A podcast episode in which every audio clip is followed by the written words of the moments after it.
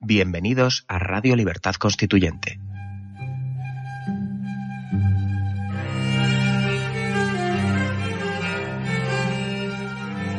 Están escuchando Radio Libertad Constituyente con don Antonio García Trevijano.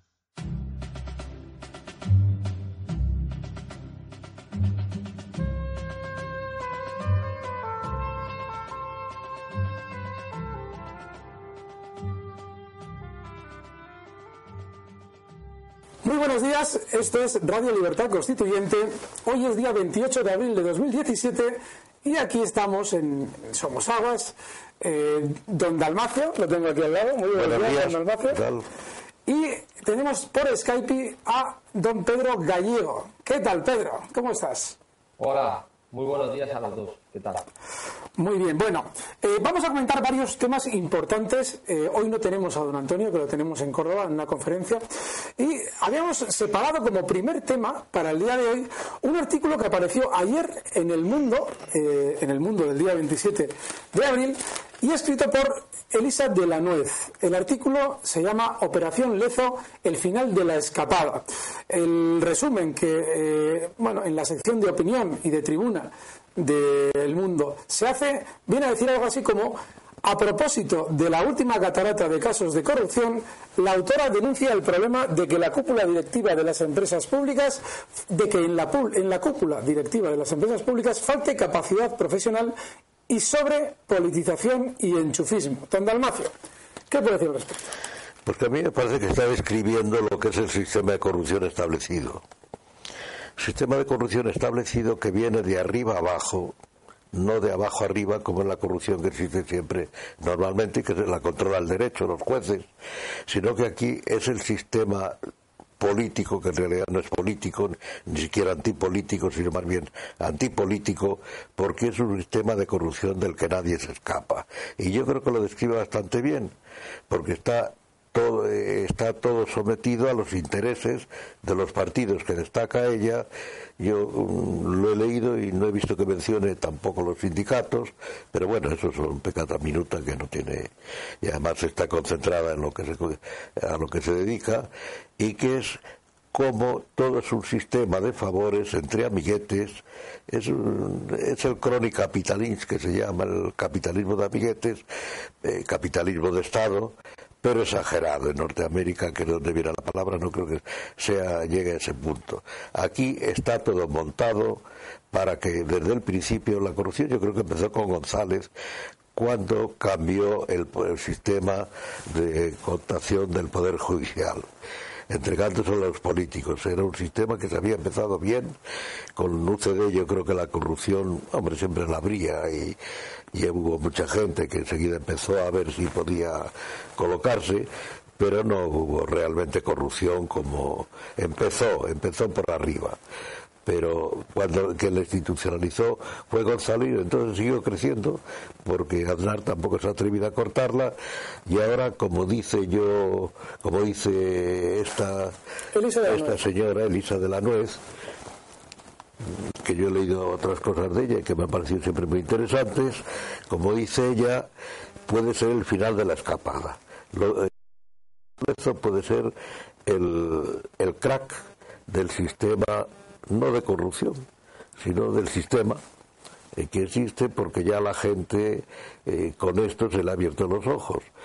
Además, es sintomático que haya empezado eh, fundamentalmente por una cuestión interna del propio partido PP. En este caso el PP podía ser el PSOE, podía ser Podemos o podía ser Ciudadanos, aunque son más recientes y quizás no están todavía tan, tan metidos en el sistema. Podía ser cualquiera, pero ha empezado en el PP porque parece ser que la señora de Cifuentes pretende heredar a Rajoy y entonces pues ha creído que y además afirmarse y en contra en contra de Esperanza Aguirre, yo no sé por qué, pero justamente lo de Esperanza Aguirre yo quisiera hacer un comentario porque demuestra lo que es el sistema. Creo, yo no he oído nadie que, diga lo contrario, incluso creo que lo he leído en alguna cosa de internet o por ahí, que ella se haya llevado ni un céntimo.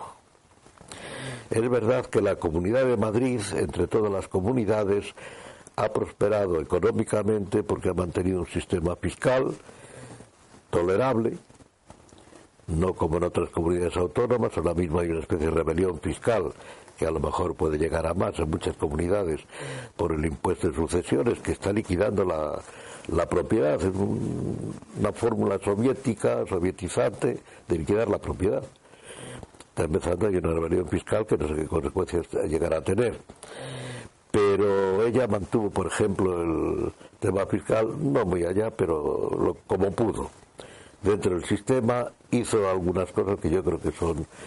Pero a lo que voy es que es un ejemplo de cómo si ella objetivamente yo no entro, no, no sé lo que habría realmente, pero como ella, para poder hacer algo de esto, que realmente lo ha hecho, con una mentalidad pues liberal o, de sentido común, yo diría que más que liberal de sentido común, que lo ha mantenido, para mantenerse, ha tenido que mirar de reojo o cerrar los ojos o algo, o algo así, y no ver lo que hacía González, que era sabido, súper sabido por todo el mundo.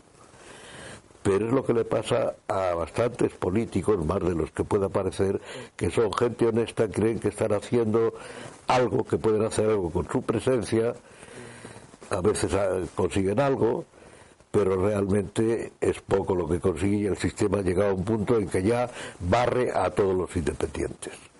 Que pueda haber ya no son tolerables, porque los que no se prestan a la, corrupción directa, es decir, los que ellos mismos no se corrompen, y eso es el sistema, un sistema de corrupción en el que está metido todo el mundo, y que ha metido a todos los españoles de arriba abajo en el sistema de corrupción. Simplemente por una razón, la multitud de leyes autonómicas, locales, etcétera, etcétera, es una fuente de corrupción, de la que se aprovechan algunos.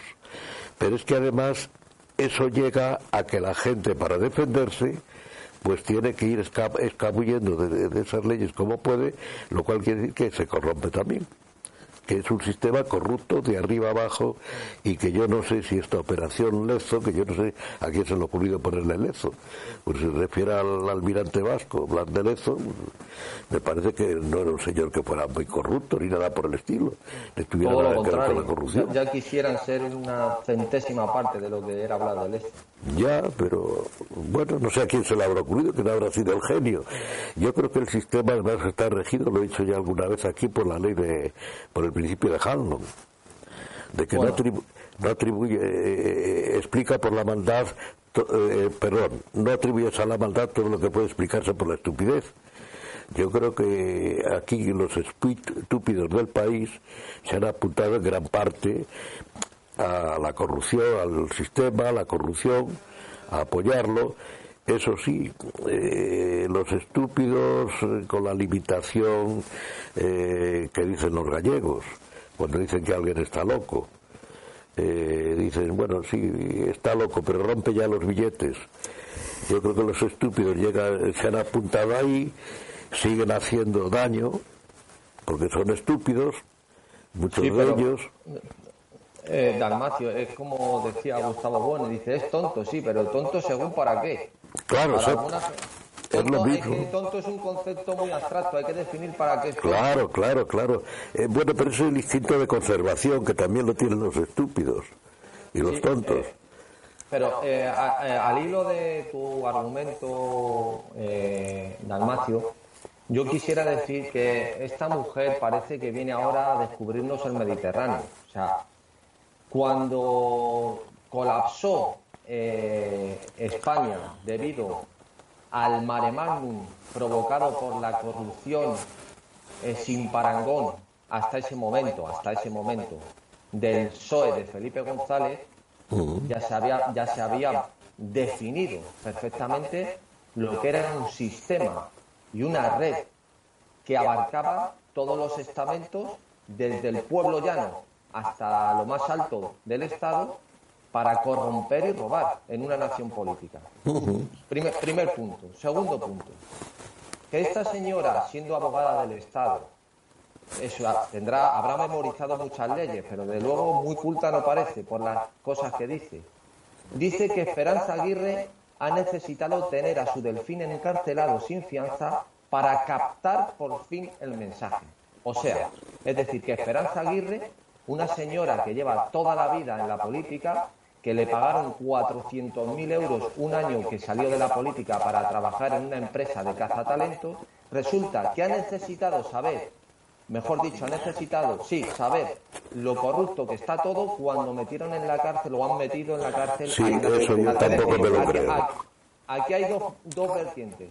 O Esperanza Aguirre es estúpida totalmente y nunca debió permanecer ni un solo minuto en los puestos que ha ostentado, o es una mentirosa sin parangón. Llama la atención, ya, perdona, Pedro, llama la atención precisamente que estuviera trabajando de cazatalentos, cuando teóricamente el que ella colocó ahí es el que le estaba robando. Pues a lo mejor era un talento. a lo mejor Ignacio. Hombre, González tiene cierto talento, ¿no? desde luego. Por eso digo que son tontos según para qué. Voy a terminar. No, no, si es donde voy. Eh, voy a terminar este primer punto. O sea, es, eh, ¿recordáis cuando Felipe González dijo que se enteró del GAL por los periódicos, no? Claro. ¿Recordáis cuando Esperanza Aguirre dijo el otro día que se sentía traicionada? O sea, es un insulto a cualquier persona con un mínimo de cerebro, de inteligencia, de decoro. Esa persona le está insultando directamente. Si usted se, se siente traicionada a estas alturas por todo el nido de corrupción que anegaba todo el mar por donde usted iba paseando y navegando, usted no debió estar allí jamás, porque usted es una incompetente y una inútil. Y si usted no es una incompetente y una inútil, usted es una mentirosa. Todo lo que pasaba en el PP lo sabía hasta el Ujier que abría la puerta en la calle Génova. Mm. ¿Cómo os va a decir usted que se siente traicionada? ¿Cómo esta señora escribe eso? Esta señora Elisa de la Nave. Pero voy a más. Cuando habla de que hay unos jueces, y termino estos dos puntos, que eh, estamos ante una democracia de baja calidad. Ya estamos con la calidad. Sí, eso, eso sí que ya lo hizo también ahí. Y es que hablar de democracia en España, hombre, sí, todo el mundo hoy la democracia ya no sabe qué es, es lo que cada uno dice que es democracia. Casi, casi, pero lo que es la democracia en el sentido vamos, el sentido elemental, creo yo. El sentido formal. Vamos el sentido formal. si ella misma reconoce, reconoce que los jueces son eh, títeres de los partidos políticos, ¿cómo usted puede hablar de baja calidad? Si es que eso no es ni baja ni alta. No, no, no, no, no, es que no es Si es que además la palabra democracia es que es, eh, yo creo que habría que emplear régimen realmente libre, régimen de derecho, en que manda el derecho. Que eso es lo que hacen los jueces. Los jueces no, no garantizan más que la aplicación del derecho. Que eso, eso llevaría a dónde viene el derecho. Si el derecho es el que hace el gobierno o el derecho viene de la realidad social. Pero, aquí voy a citar a que el derecho, como esta señora se ampara mucho, el derecho no es una idea lógica, el derecho es una idea de fuerza y una idea de experiencia. ¿Y cuál es la experiencia que ha existido en España ante todos los casos de corrupción y la aplicación de las leyes? ¿Y cuál es la fuerza que han tenido el Poder Judicial, que no existe, como dice eh, don Antonio, que hoy no está? ¿Pero qué fuerza han tenido los tribunales para ejercer cuando han querido haber algún juez eh, eh, probo para hacer valer la ley? Ninguna. ¿Dónde está ¿Dónde está Urdangarín? ¿Cree alguien serio, decente, inteligente que Puyol va a pisar la cárcel? ¿Que su no, va a pisar la cárcel? Yo no, porque además Puyol ha dicho que puede tirar de la manta o algo, alguna palabra parecida. Y la manta, la manta apuntaba muy arriba, muy, muy arriba. Seguro, seguro, seguro, y todos sabemos a quién, más o menos. Y luego, para terminar, eh, una cosa que yo creo que también le me gustaría mucho, eh, eh, siempre me gusta, ¿no? desde luego, no es que me guste, es que me interesa la, la tesis de Dalmacio, pero en este caso, más que nunca, cuando esta persona, esta señora Elisa, de la Nuez, pone su inquietud o pone su esperanza en, los, en, los, en, el conjunto de algunos jueces probos que existen de base y aspira a eso, Claro.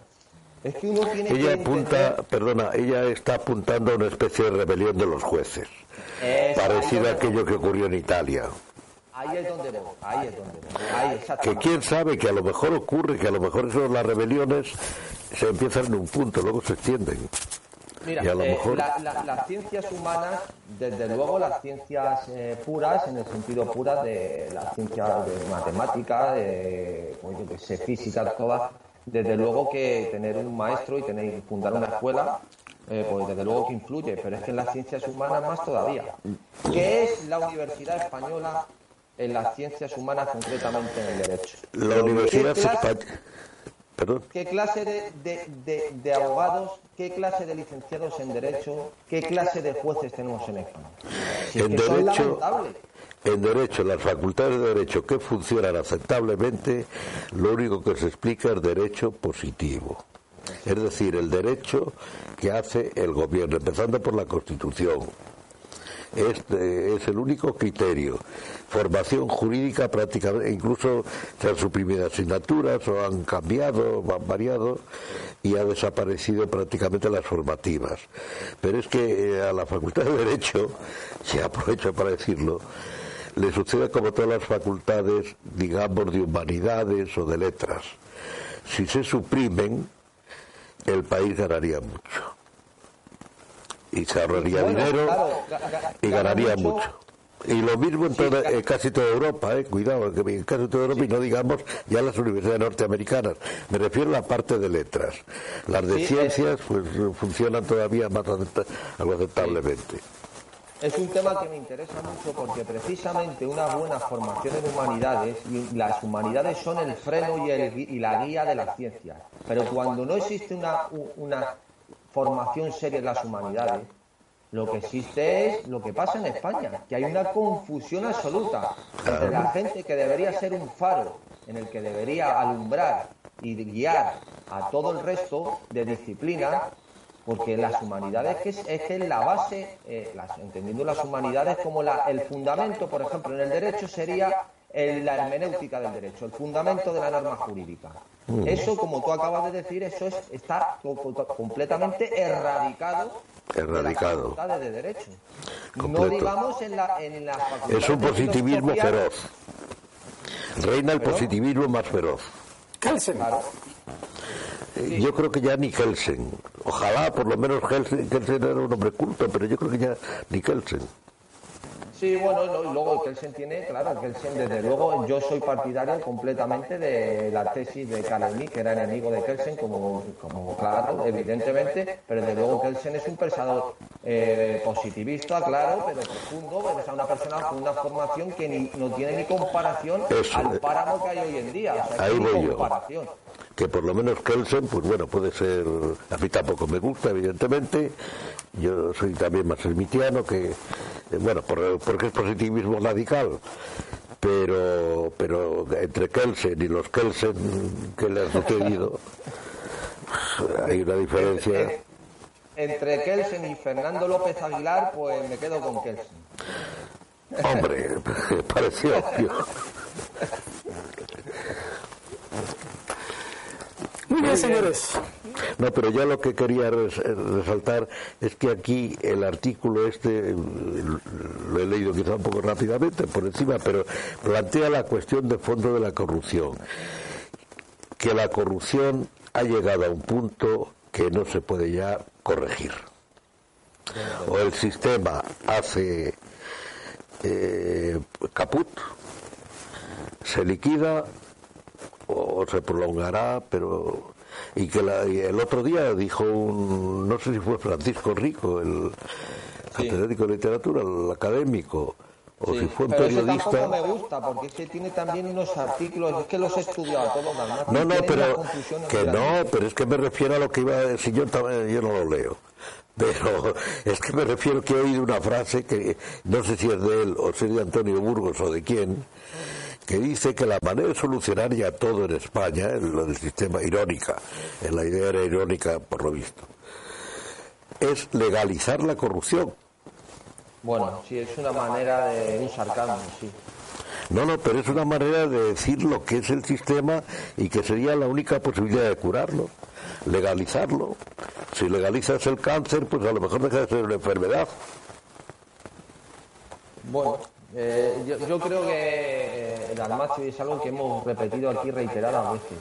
El modelo, el modelo de vamos, vamos a ver, yo, yo ya vengo manejando esta tesis más de hace dos años en la radio, aquí con, mm. vosotros. España, España como nación política no existe.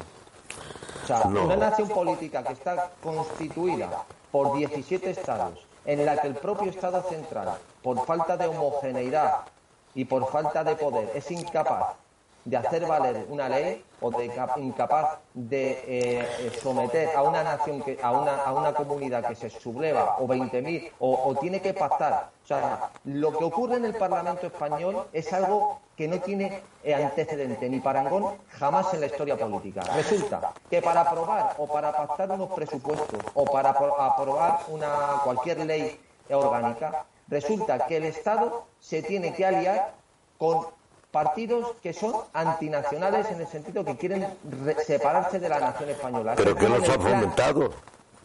Eso es como el conclave, como el conclave que elige al Papa, en el que hay unos cuantos obispos católicos y está el grupo de los obispos ateos. O sea, ¿eso cómo se explica eso? ¿Cómo puede haber en un parlamento gente que defienda la separación? Bueno, pues habrá algún espíritu santo político también. Que habrá un Espíritu Santo político. Que les inspire.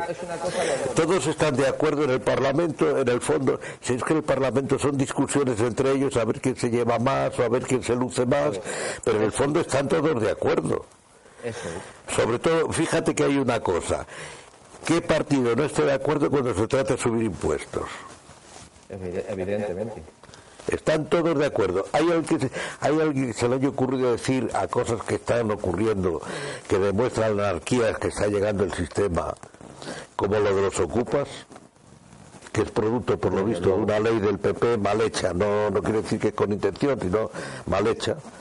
Eh, eso es lo que he leído yo, yo no, no me meto en ello, pero en fin, está ahí ese hecho. ¿Hay alguien que se le ocurra pedir o un decreto de ley o yo que sé, una ley o algo por el estilo para solucionar ese tema, no, no hay nadie. O otros temas, que por ahí para eso nadie. Pero eh, eso sí, discutir sobre la Biblia en verso, sobre el sexo de los ángeles, sobre cualquier cosa, sí. o sobre la subida de impuestos también. Desde luego no, se debe configurar, lo que no se puede configurar un Estado en el que es en sí mismo el Parlamento en la negación de la nación política.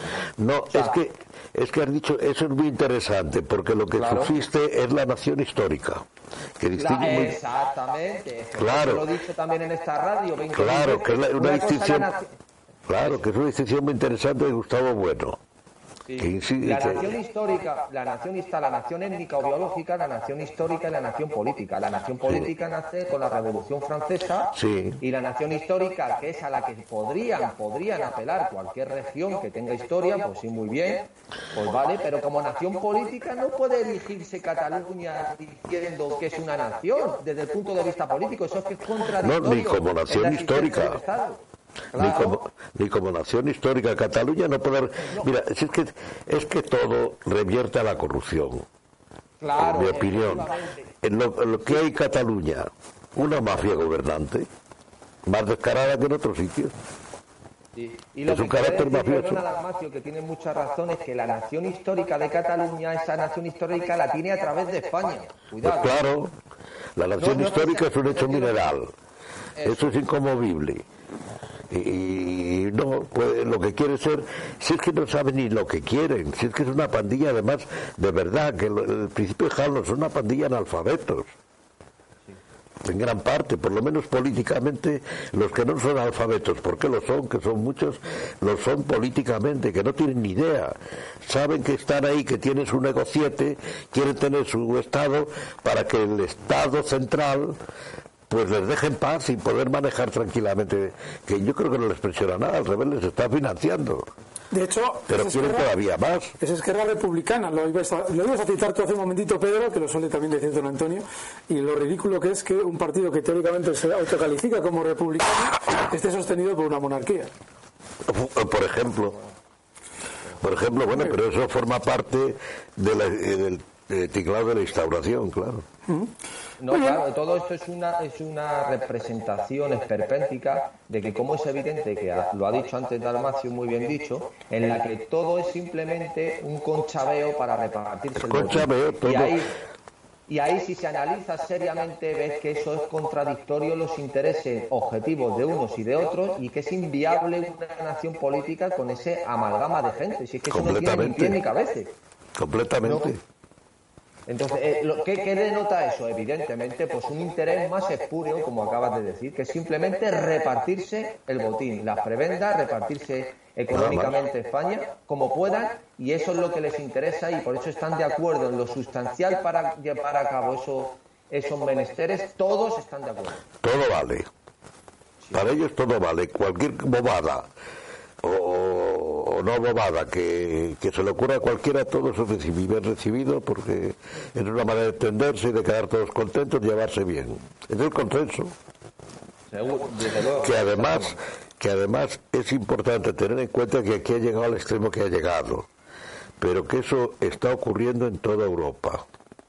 Sin duda ninguna. En Francia la situación es, tan, es quizá más grave que, que aquí, porque los franceses todavía tienen más conciencia política que nosotros. Aquí eso se ha machacado todo, aquí ya la política ya no. Eh, los franceses conservan cierta conciencia política y ahí sí es más grave la, la situación en el fondo. Porque por eso, porque son más conscientes. Yo tengo una tesis sobre eso, eh, y me gustaría que me dijeras qué te parece. Una de las mayores crisis, o quizás la crisis fundamental que vive Europa, entre otras, pero uno de los parámetros y uno de los factores para mí fundamental, es el entender el laicismo del Estado como la negación de la historia y de la tradición eh, cristiano-católica de Europa. Es que sí, sí, estoy completamente de acuerdo. El problema que tiene hoy Europa, en el fondo, el problema político es la, la es el tema de la autoritas y la potestas. La autoritas es la de la Iglesia, quieras o no, en sus niveles, hay autoridad en varios niveles. Pero bueno, uno es en el nivel, en el nivel superior, es la autoritas de la Iglesia y la potestas del poder temporal. La, la iglesia las iglesias protestantes, que también son iglesias cristianas, prácticamente están en disolución. La católica, pues ya sabemos dónde anda, que no saben, eh, que fallan radicalmente, los que fallan son los obispos. La iglesia son los obispos, incluido el de Roma. Los demás, las congregaciones religiosas, todo eso también pero los obispos son los de los apóstoles, etcétera. La única iglesia que funciona hoy realmente en Europa es la ortodoxa, que está sólida y de hecho, por ejemplo, en Alemania hay cada vez más gente que abandona la Iglesia Católica Latina, por decirlo así, romana, puesto que no hay más diferencia, no, eh, como se sabe, los sacramentos son los mismos, etcétera, no hay diferencia sustancial. En Alemania me consta que hay cada vez más gente que se pasa a la Iglesia Ortodoxa y también algunos protestantes, no tanto porque queda ya más lejos, pero también algunos protestantes serios que se pasan ahí. Pero es que los gobiernos están en contra de la iglesia y la iglesia no se quiere enterar. O la iglesia, no, pero, pero, es que es peor aún, eh, Dalmacio, porque cuando dices en contra de la iglesia, eh, puede entender la gente que, no es lo que... Bueno, de la moral, me refiero, ¿qué dices de la moral y de la fe religiosa? no de la iglesia exactamente, sí, que, que a veces el, el, poder temporal ha estado en contra de la iglesia con mucha razón, contra el clericalismo, contra el clericalismo, ¿no? Y sobre todo, Dalmacio, que a mi juicio es lo más grave de todo, es la negación de que, de que Europa es producto de la civilización cristiana. Completamente, sin ellos no se entiende, no se entiende nada. Si es que todo... Si no se entiende esto, es nadar en un mar de confusión. Muchos de los problemas políticos, y esa es mi tesis, que existen en Europa, y, y problemas sociales son precisamente por no tener claro y aceptar esto como un dato y un hecho objetivo de la historia. Cuando esto no se tiene claro, se entra una marea de confusión en el que se quiere intervenir en cuestiones que están más que superadas y que la Iglesia como institución no, está, no es invasiva, pero quieren hacer, eh, eh, como por ejemplo el caso de la capilla, del asalto a la capilla. El, asalto de la capilla que hicieron la chica esta de Rita, esta pobre analfabeta de Rita Maestre, esa, eso es fruto ya no de la incultura, sino de la confusión mental. No, y de la, yo iría más allá, de la ideología leninista que está difundida a través de la política correcta, a través de, Norteamérica, vía Norteamérica, a través de lo que sea, está difundida ahí el odio a la fe religiosa, pero además de la incultura también de que la gente ya no sabe, pero ¿por qué esa incultura? Porque la Iglesia ha dimitido la, la iglesia docente, para entendernos, ha dimitido de sus funciones. Porque no se trata ya de la fe, que eso es otra cosa más personal, sino de la cultura. Y de la civilización. un ejemplo real que ha pasado, Alberto y Dalmacio. Cuando aquí cuando eh, ocurrió el escándalo de la drag queen aquí en Las Palmas de Gran Canaria en el carnaval, que salió vestida de la Virgen y de Jesucristo, que hizo un número, me han, me han contado, y sea ciencia cierta, vamos, lo sé de primera mano, que esa, eh, esa mañana antes de la celebración de la gala de la Drag Queen, se, llamaron al obispo de, Las Palmas comunicándole ya lo que iba a ocurrir. Y ¿Los propios organizadores o...? No, no puedo decirlo, pero ya le dijeron, va a pasar esto y, mm. además de pasar esto va a ganar. Mm. es decir... O sea, modo de provocación y además adelantaban que iba a ganar. No, le dijeron, le dijeron, mire, señor obispo, va a pasar esto. Eh, fue como un chivatazo, no que se lo, eh, va a pasar esto, va, a pasar una cosa muy grave, muy dura y, va, y va a ocurrir esto. Bueno, después de ocurrir eso, esa misma madrugada, cuando se formó el escándalo, eh, el, uno, el alcalde, me han dicho que el alcalde de Las Palmas llamó al obispo para decirle lo que tenía que decir. Y el obispo, con buen criterio, dijo que él no era un político, que él era un pastor. Pero ¿a dónde voy con todo esto? O sea, ¿cómo se puede despreciar tanto la civilización? Yo soy ateo, yo soy ateo, pero bueno, ¿eso qué tendrá que ver? Como dice Gustavo, bueno, yo soy ateo católico, yo ah, soy admirador de la cultura cristiana y no puedo renegar de ella, puesto que soy fruto, mi, mi familia, mi cultura, mi país, de la de dónde venimos, que hemos celebrado hace poco, la Semana Santa, que vienen luego los días de los santos, ¿cómo me llamo yo? Tengo un nombre de santo, o sea, ¿cómo puedo yo echar por tierra, renegar, escupir encima de eso? Ese, esa confusión, entendiendo el laicismo por el desprecio a todo esto, está generando una crisis de identidad y de valores en, en Europa occidental que es lamentable y que ese espacio, como tú has dicho muy bien, Dalmacio, lo están ocupando, como en física, no existe el vacío, eh, lo ocupa otro. Claro. O sea, eso, es lo que está ocurriendo, que lo que no lo que está dejando el cristianismo lo va a ocupar el Islam y la Iglesia Ortodoxa, como tú has dicho. Es que, además, hombre, la Iglesia Ortodoxa, ojalá ya que no hay otro, pero, pero el Islam es que la, izquierda europea y mucha gente además por esa por esa crisis que hay esa renuncia de la iglesia a ejercer su autoridad eh, resulta que mucha gente en Europa ve en el Islam el proletariado que echan de menos. Sí señor. Y entonces también sí. Señor. y entonces pues eh, pues lo ven bien y, sin más, sin preguntarse más, porque la gente tampoco tiene muchas alcance. Pero es que además a los gobiernos les viene muy bien todo eso porque eh, el jacobinismo, todo eso viene del jacobinismo, la Revolución Francesa, viene de la proclamación del año cero de la Revolución. Eso quiere decir que la historia del pasado hay que eliminarla. y hay que iniciar la nueva historia. Eso es Lenin. La idea de revolución como la única verdad.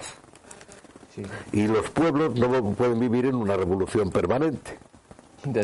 es imposible, porque acaba toda la confusión. Lo estamos viendo ahora en España, está con los casos que mencionaba yo antes, de los ocupas y de otras cosas más, lo de la Rita eh, sí, pero, la más grave aún, para mí incluso más grave que eso, porque eso es un caso contingente que podrá solucionarse más tarde o más temprano, es el tema, por ejemplo, del lenguaje, del lenguaje no sexista, del tema de la violencia de género. Todo eso que inoculó Zapatero en Vena a la sociedad española, eso ya es como un dogma que es casi, es peor salir a hablar hoy en un debate que en la época de Franco, porque como digas alguna cosa que se salga de lo que está políticamente correcto, es que, es que te purgan. En la época de Franco se podía hablar de cualquier cosa, eso sí, no tocar la política ni hablar mal de Franco. Podía hacerse en privado, pero no, no en público, eso desde luego no. Era una dictadura. Pero ahora es que la dictadura se extiende a todo, se extiende a cualquier palabra que se diga de la manera más normal. bueno, eh, por ejemplo, yo diría el caso este, no, sin entrar en el tema, porque ha salido a la publicidad. Lo de Maruenda, la conversación entre Maruenda y el otro señor, que no sé cómo se llama. El, su jefe, eh, me parece que Casal, Casal, sí, que dicen que hablan de la zorra tal. Hombre, yo no emplearía esa palabra pero es un lenguaje coloquial. Es un lenguaje coloquial que, sin embargo, eh, que no tiene mayor trascendencia siempre que sea privado, pero si es en público es distinto. Bueno, pues por eso parece que quieren perseguir también a estos señores. Un lenguaje coloquial, privado, que además se localizó con una escucha por Bueno, quiero decir que, ya, que, ya, te quieren perseguir hasta por pecar de pensamiento. Claro, y en el Parlamento y en el Parlamento inglés hay una proposición de ley que yo no sé si la han pasado ya, el, procedimiento tiene que pasar tres veces, eh, sobre regular la comida de los ingleses. Totalitarismo. Claro. Y así sucesivamente. Eso es corrientísimo ya en todas partes. Lo, que has dicho, Dalmacio, y, me parece muy, muy, muy importante lo que has dicho sobre el leninismo, y es que la el, concepto que tienen muchos, eh, de, como has dicho antes muy bien, de lo que es democracia, es que, o de lo que es libertad, o de lo que es correcto, es lo que ellos creen que es correcto y lo claro, que es el subjetivismo radical de la idea de revolución, como si la, si la única verdad es la revolución, ¿Qué criterio objetivo hay para la verdad? Lo que, lo que tú entiendes como revolución, pues a ti te interesa la revolución, quitarle el dinero a un banco, o yo qué sé. Eso es la revolución. Sin duda ninguna. O matar a alguien, o, o insultar, o lo que sea. es el anarquismo que se está difundiendo. Además, yo lo veo que se está difundiendo más que en otras sociedades a toda velocidad en España. Un anarquismo que tampoco es el anarquismo, cuidado una situación anárquica, me refiero. Claro, lo, que, esto denota evidentemente es que la falta de pensadores y de, sujeto, eh, de sustento eh, humanístico en una sociedad, cuando lo que anega todo y se apodera de toda la opinión es el relativismo. O sea, nada se puede decir que es mejor que otra cosa porque estaríamos entrando ya en una especie de dogmatismo o de incluso fascismo en que es intolerable. Es decir, tiene que ser tan exquisito y tan valorable las variaciones Goldberg de Bach como un rap de estos de los de Podemos que tienen muchos amigos de, que son cantantes de rap. No se puede decir que son dos escalas distintas que no tienen comparación, porque ya sería un dogmatismo fascista intolerable. Y ese eh, tipo de pensamiento es lo que han negado todo. Es decir, es que no hay jerarquía y como profesor, ahora te, hablo como profesor, no existe ya la jerarquía del profesor el alumno, del maestro el discípulo. Es que eso es fascismo. ¿Cómo? Eso es fascismo. La jerarquía es fascismo. Si es que mira, si todo el mundo ahora dijera yo soy fascista, se acabó que son los mayores mitos de toda esta gente, el del antifascismo. Ah, que viene de la Unión Soviética. Cuidado, no antinazismo, que eso he visto yo un documento en el archivo del Partido Comunista en la URSS, eh, diciendo, eh, dando instrucciones, no me acuerdo que lo firmaba, si era Dimitro, no me acuerdo quién, eh, diciendo a los demás partidos comunistas europeos, vamos, una cosa no sé cuándo llegaría, que no se hablara de nacionalsocialismo, porque eso suena a socialismo sino que se hablara de fascismo. El mito del antifascismo es lo tiene metido a mucha gente que no es siquiera eh, que no es eh, que vamos que ni es fascista ni deja de ser socialista incluso o, es socialista o lo que sea. Eh, gente cualquiera le dices a alguien antifascista ya es réprobo si todo el mundo se proclamara fascista, se acabó. Es imposible, claro. Es un poco como lo de lo de legalizar la, la corrupción. Sí, o legalizar la droga. Claro, legalizar la droga, claro. Cualquier cosa así. eh, A lo mejor es la forma de acabar con ello, pero es una situación muy confusa en la que estamos, que quizá eh, viéndolo en otro prisma, eh, en otro nivel, quizá es que estamos en un cambio de época. Sin duda. que hay un nuevo Belgeist, un nuevo Zeitgeist, eh, algo así, y que parece que efectivamente que lo que tiene mucho que ver la tecnología, Sin por duda. ejemplo, esto que estamos haciendo nosotros, esta conversación, eso transforma muchas cosas. Tú luego. estás eh, en tu casa o no sé dónde, tu trabajo, donde sea, nosotros estamos aquí, te estamos viendo, estamos hablando, eh, internet y todo lo que lleva aparejado, todo esto de la electrónica, todas esas cosas, eso implica una transformación que el problema yo veo que vuelve a ser el que, eh, que, que preocupaba mucho en el- ya después de la Primera Guerra Mundial, que es el de la técnica, el control de la técnica Claro, claro, claro. que es el que lleva toda esta neutralización, que en el fondo es lo que hay, la técnica neutral, y entonces todo es neutral, todo es posible, todo es relativo, claro. la técnica neutral. Y yo, Efectivamente. Muy bien. Vale, ¿qué os parece si pasamos a otro bloque? Pero antes, una pequeña pausa. ¿Estáis de acuerdo? Muy bien. sí, sí, Venga, pues.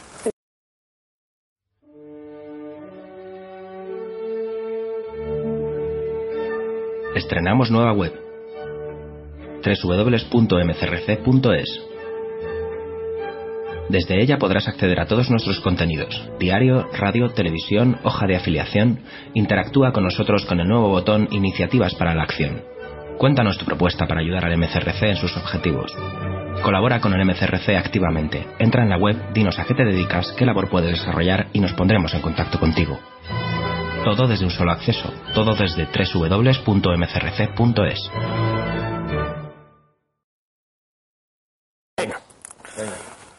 Muy bien, seguimos aquí en Radio Libertad Constituyente, seguimos con don Pedro Gallego y con don Dalmacio Negro. Yo no me he presentado antes, soy Alberto Iturralde. sí, y vamos a... me parece que sí. ¿Sí? ¿Me he presentado? Yo creo que sí. Oh, qué egocéntrico entonces. Bueno, Lo dijo, ¿no? Yo creo que sí. seguimos con la portada del mundo. Y es que, bueno, en la primera parte de la portada del mundo, eh, el titular lo vamos a citar de refilón porque vamos a pasar luego a la siguiente parte. Es, titular es ahondar un poquito más en el tema de la corrupción. Dice, Marta Ferrusola controlaba las cuentas claves del clan Puyol. Y debajo hace alusión a la estrategia o a la acción de Podemos ayer en relación a esa moción de, censura. Dice El Mundo en su portada.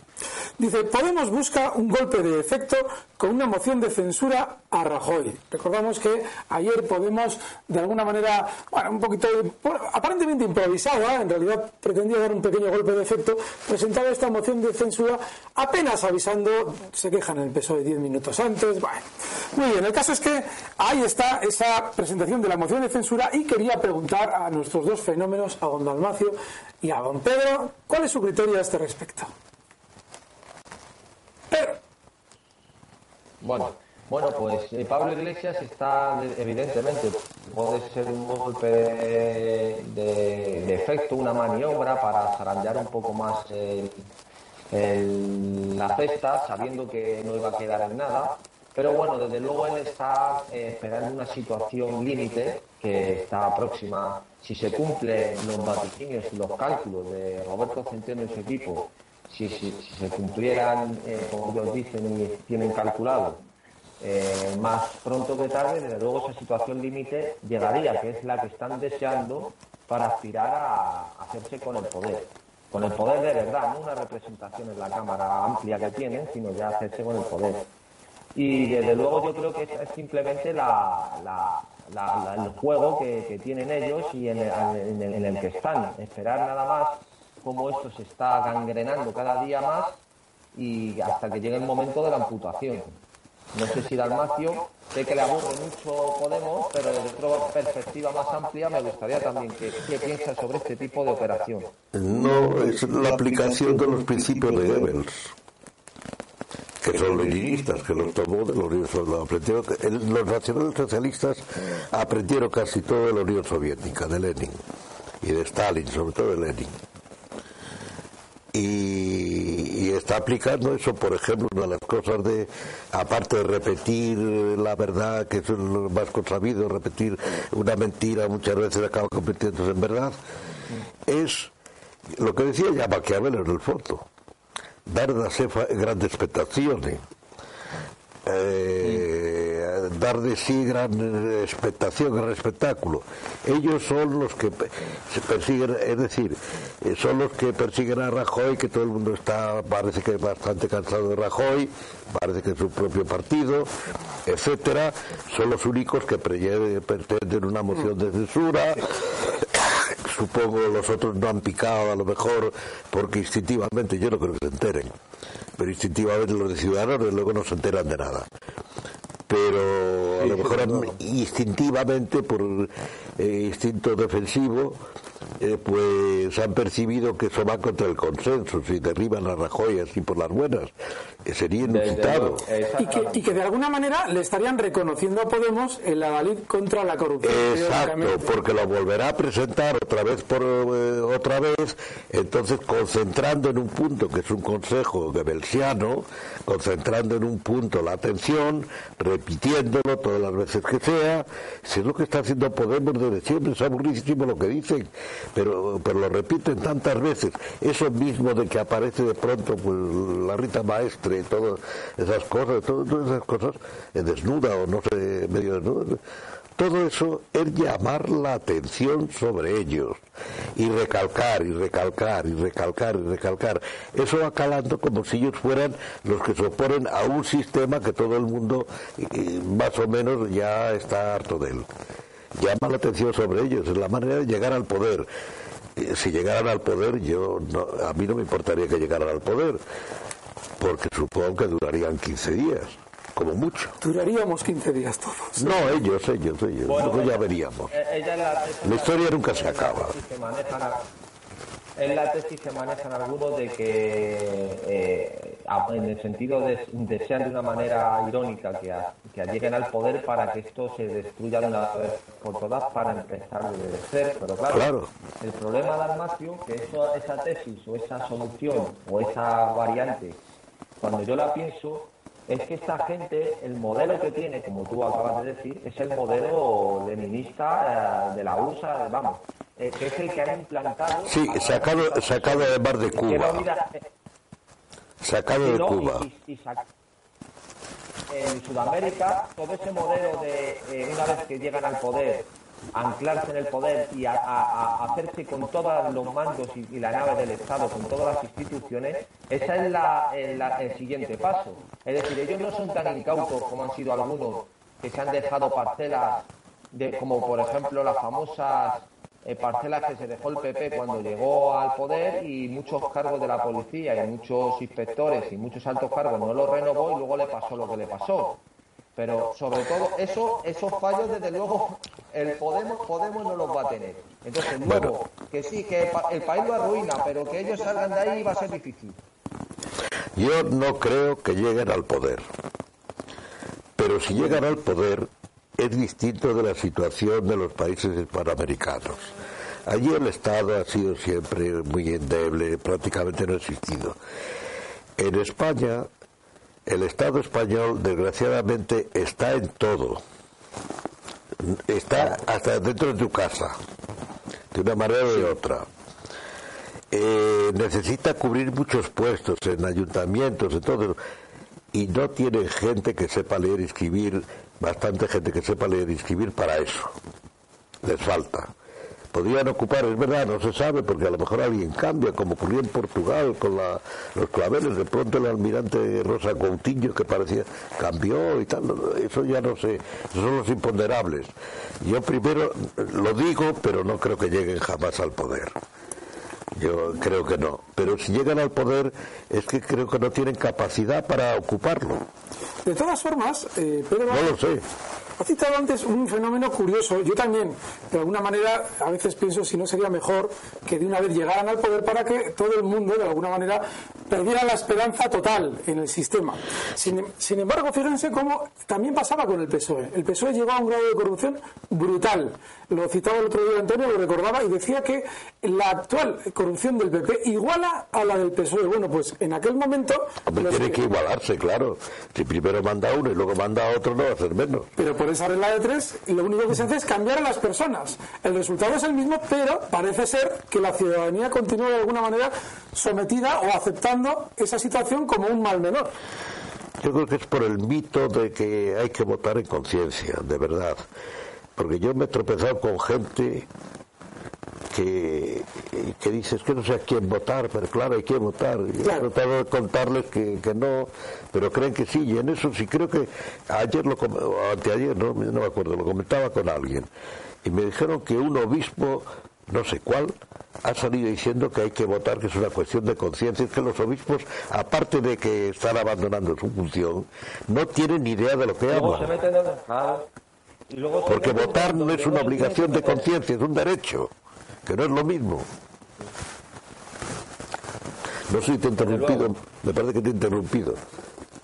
No, no, que tienes toda la razón, Dalmacio, que además se meten, precisamente hablan cuando no tienen que hablar y cuando en otras situaciones sí tienen que salir a la palestra, a hacer valer la condición del cristianismo, es cuando omiten el gesto o, sale el Papa diciendo... O, se callan, o tergiversan las cosas. Esa es la cuestión.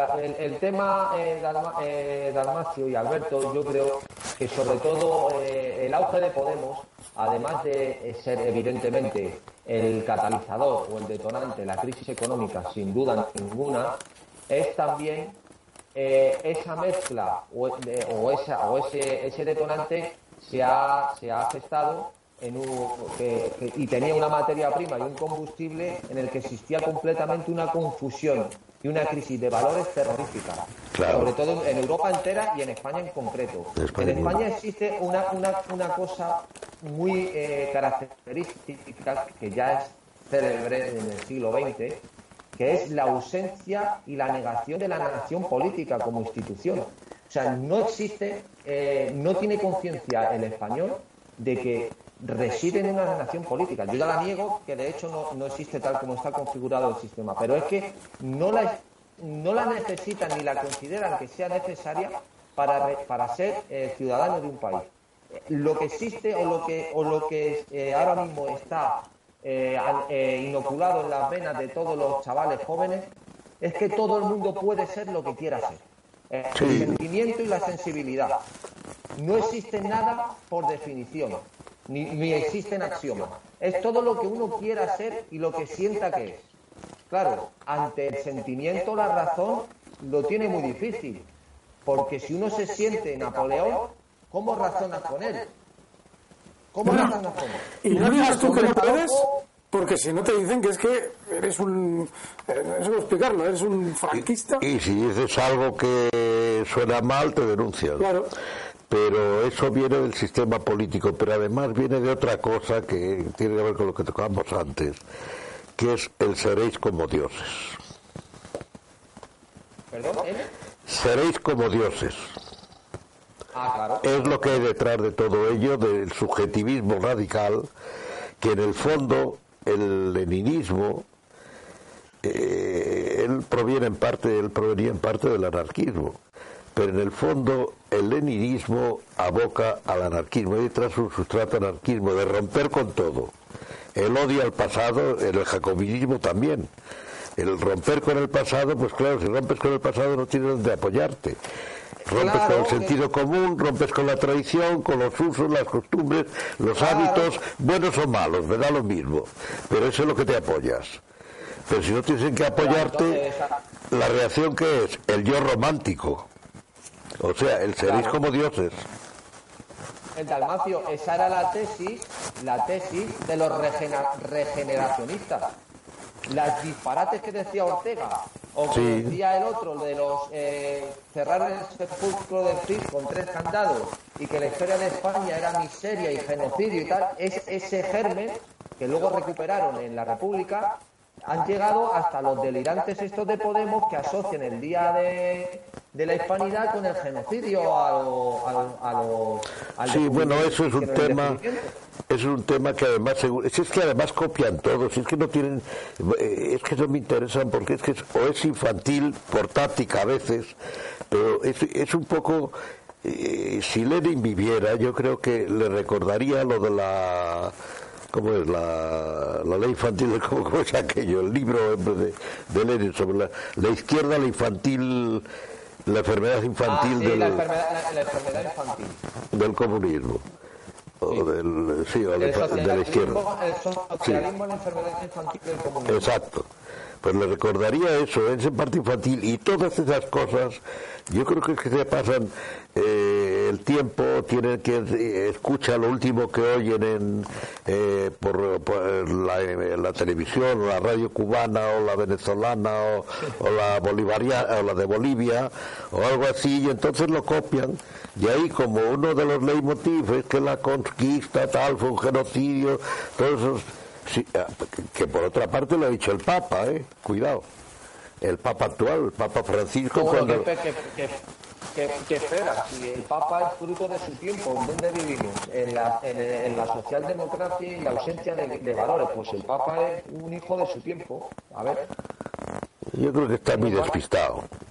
Ahora, eso no, eso no tiene desperdicio, eh, eso no tiene perdón cuando, cuando se apunta para quedar bien con, con el de Bolivia, hombre, con Evo Morales, Evo Morales. que le habla del genocidio, de la conquista como el genocidio, que es el que es mentira, el que está demostrado que no, que hubo cosas, pero por enfermedades, choque de culturas, todo eso. Pero, pero además, si es que parece mentira que eso lo diga una persona que es papa, que tiene que le supone una formación, es que no ha leído el sermón de Montesinos, las disputas de Ginés de Sepúlveda, de Vitoria, de Bartolomé. O sea, es que como una persona que está en el Vaticano puede decir el derecho de gente, ¿cómo puedes decir eso? Ya es de un grado de incultura, o sea, ya es... Si es que por eso es incultura, porque no hace falta leerse a Ginés de Sepúlveda ni a nadie, es, es la cultura general, de que no es así. Lo que pasa es que en América es un latiguillo de las oligarquías que en sus peleas entre sí. Y entonces los de Podemos lo han copiado, se lo han oído decir a yo que sé a quién, a un locutor a lo mejor. tam- también como contamos en un programa, Dalmacio, que, que también estuvimos juntos, que todos esos artífices de las constituciones eh, bolivar- bolivarianas fueron del grupo CES mandados de aquí de España, sobre todo eran de Izquierda Unida, profesores, en el que todo lo- el tema de la el indigenismo, el lenguaje no sexista y todo eso, el laboratorio lo tuvieron allí, que luego lo trajeron para España. Claro, claro, que- pero el laboratorio es- ha estado, el, labora- el origen de todo ello es en parte la teología de la liberación. Y la teología de la liberación, el laboratorio ha sido la compañía de Jesús, fundamentalmente. Y luego, pues, obispos, hispanoamericanos, etcétera, y de ahí viene gran parte de todo eso, teología de la liberación. Hay, por ejemplo, eh, una diferencia entre Venezuela, ¿cómo se llama? El de Venezuela, el Maduro. Maduro Ahora está Maduro. y Fidel Castro. Maduro habla siempre que puede, y además me parece que lo ha argumentado ahora, no me acuerdo contra qué, con motivo de las huelgas que hay, de que es, eh, son, que, que- que él, es- que su régimen es cristiano o algo por el estilo, y no sé qué más. Mientras que en Cuba, no, en Cuba dicen que son comunistas, que son ateos, pero que respetan el cristianismo porque otros países panamericanos, tal.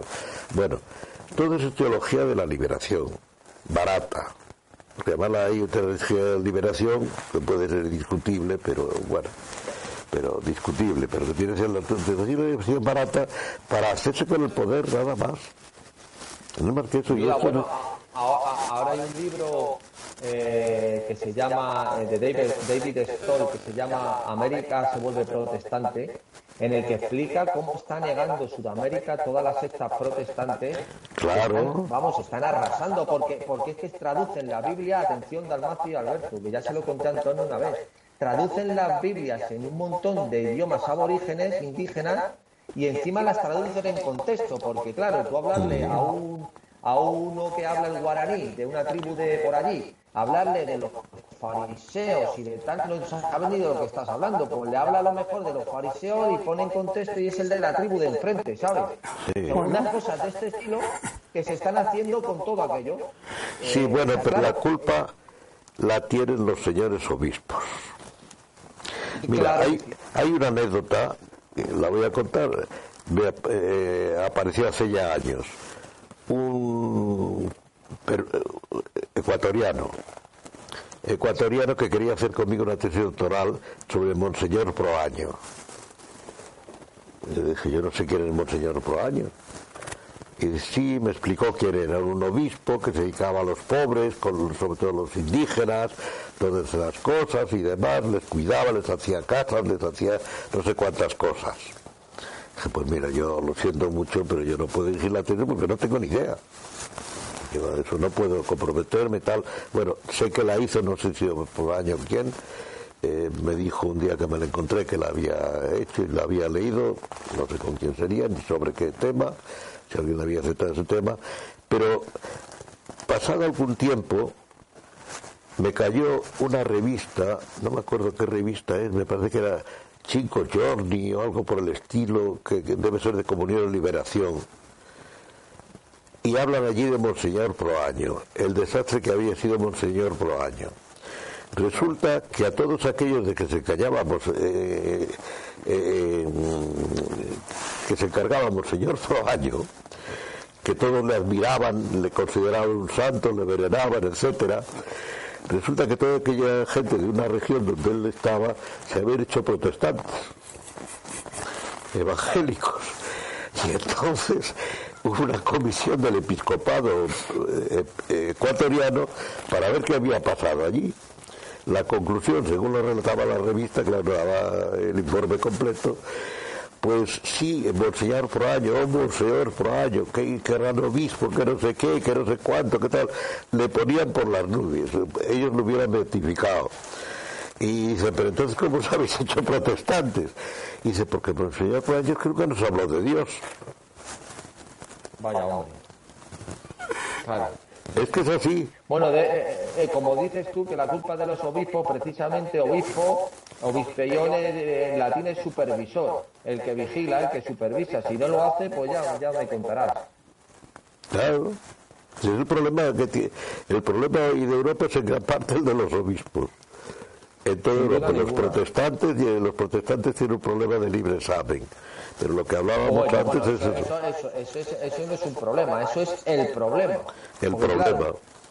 abandonar la jerarquía de la iglesia y que uno asuma las escrituras y las entienda como él le dé la gana, así pasa que un reverendo en Filadelfia o un reverendo en Mississippi, pues es más que el Papa en el Vaticano. Tiene a la pues comunidad que parece que es Padre Dios.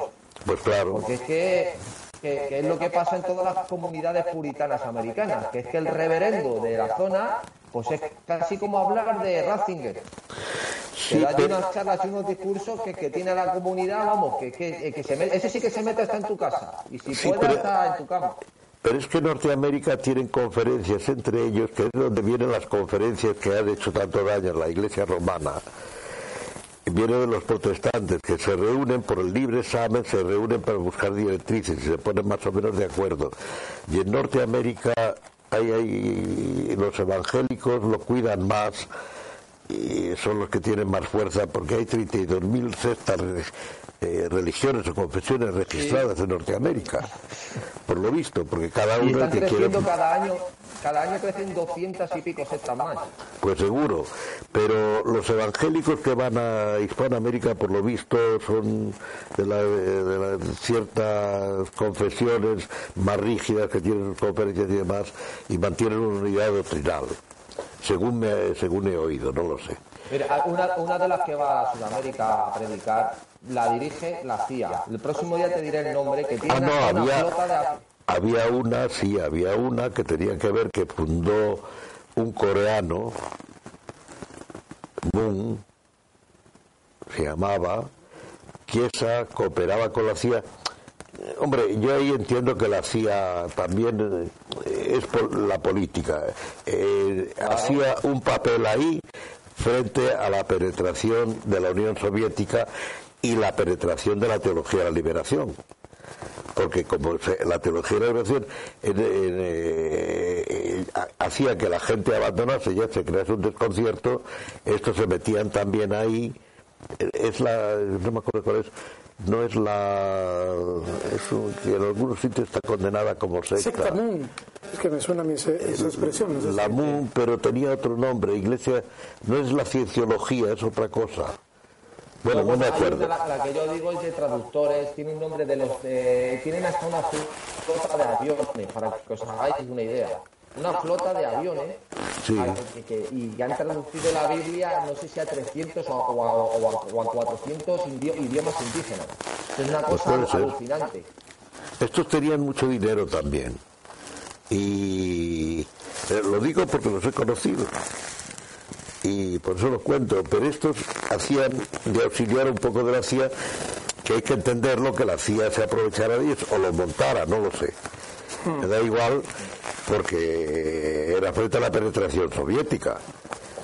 O sea que es un recurso. hablando de la CIA, la penetración soviética, aunque en otro orden de cosas, eso lo conté yo en un programa, el Congreso por la Libertad y la Cultura y el contubernio de Múnich, todo esto lo organizó eh, eh, era pagado por la CIA, por la Fundación Ford y la Carnegie y la, luego la Fundación Carnegie que tenía sueldo, pues desde, estaba ahí Salvador de Madariaga y ahí estuvo, pues estuvo Pietro Galván y un montón de más de gente recibiendo sueldos y hasta cartas escritas está todo perfectamente documentado y, entre otras cosas era para hacer eh, apoyar el auge de, la socialdemocracia para ponerle un freno al comunismo, para que no llegara el comunismo. Claro, claro. Es que la socialdemocracia ha sido potenciada cosa que es que hay que verlo todo en su perspectiva en un momento, que lo bueno es equivocado y a la larga todo es es que la socialdemocracia fue la cuña que metió Norteamérica en una Europa destrozada contra el comunismo. No hay mejor cuña que la de la misma madera. Bueno, es que estaba y en aquel momento...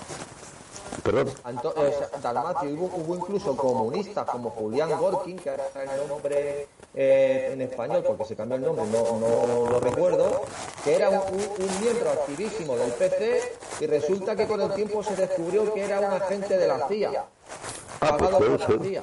Sí, sí, puede ser, sí, no, es que es lógico, pero todo eso y yo lo entiendo en su contexto. Otra cosa es que luego la socialdemocracia se hizo fuerte y se escapó de las manos y ha derivado lo que ha derivado, pero en aquel momento pues a mí me parece que la estrategia norteamericana pues no fue disparatada. Hombre, claro, desde el punto de vista étnico, por así decirlo, de los americanos, claro, ellos jugaban su papel, sin duda ninguna. Pero que muchos que se jactaban de ser comunistas. Ya, ya, no, no, no, no, claro, que eran agentes. Bueno, pues aquí hemos tenido ministros han sido agentes de la CIA y gracias a eso han sido ministros, se han metido en el PSOE. Bueno, es, es Semprún, este que estuvo en... No me refiero a él, también. En Buchenwald, en Buchenwald preso. Ese, dice Marguerite, Marguerite Duras, creo que era la escritora, que se delató a todo el Partido Comunista francés. Ah, puede ser, no sé. Y, y, y, que estuvo incluso en el campo, como lo dice su hermano, que dice Antonio, más hermano, pero bueno, lo tiene publicado su hermano, eh, que era capo, camarada Polizai en el, en el campo de concentración. Ah, sí, es verdad, que yo he leído algo del hermano, sí, que escribía, no me acuerdo dónde, sí. Y tiene un libro muy bonito que se llama Orillas del Seno un español. Pero no, no, lo he leído, lo conozco y, y, habla de eso y habla de, de, cómo el mito sobre la figura de su hermano, pues nada más lejos de la realidad. Sí, sí. Sí, sí. Pero, pero, eh, pero yo me refería a otros ministros, no a eso. Ah, bueno, pero bueno, me lo has recordado y sé que, ya, ya. hay una serie de mitos ahí, bueno, ministros y además... Más, más mito que Tierno Galván y, y, el propio el propio González el propio González es, una hechura de, de, Carrero Blanco del servicio de Carrero Blanco del general Valverde y de, de, la, de la CIA y del Servicio de Inteligencia Alemán. Ahora, cosa comprensible, yo lo comprendo en su momento, vamos, políticamente yo lo entiendo, eh, que luego es como les eh, pasó a los norteamericanos también con Ben Laden, pues era un, un amigo que luego se volvió contra ellos, bueno. La política es así. No, es que la política es así. Y Ben Laden pues necesita un papel muy importante en Afganistán. Luego se volvió contra ellos. Que la política es muy compleja, muy complicada.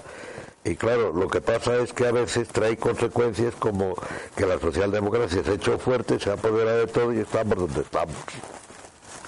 Claro, Porque todo se corrompe. sin duda. Muy bien. Bueno, llevamos ya más de una hora, así es que si lo veis procedente, terminamos ya con esta emisión.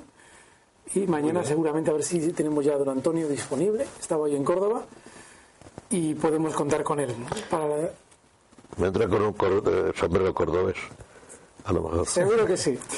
Muy bien, pues sin más, esta ha sido la emisión de Radio Libertad Constituyente. Agradecemos muchísimo la presencia a don Pedro Gallego vía Skype Pues Muchas gracias, Pedro. gracias a los dos. y a don Dalmacio Negro, desde luego. Muchísimas gracias. Muchas gracias a vosotros y a Pedro me alegro mucho de verle la cara, además. Y además se le ve muy bien. Sin más, nos despedimos. Un fuerte abrazo. Mañana más. Gracias por haber escuchado Radio Libertad Constituyente. No olviden visitar la parrilla de programación en la nueva página web del Movimiento de Ciudadanos hacia la República Constitucional, en la dirección www.mcrc.es. Radio Libertad Constituyente. La libertad viene en nuestra busca.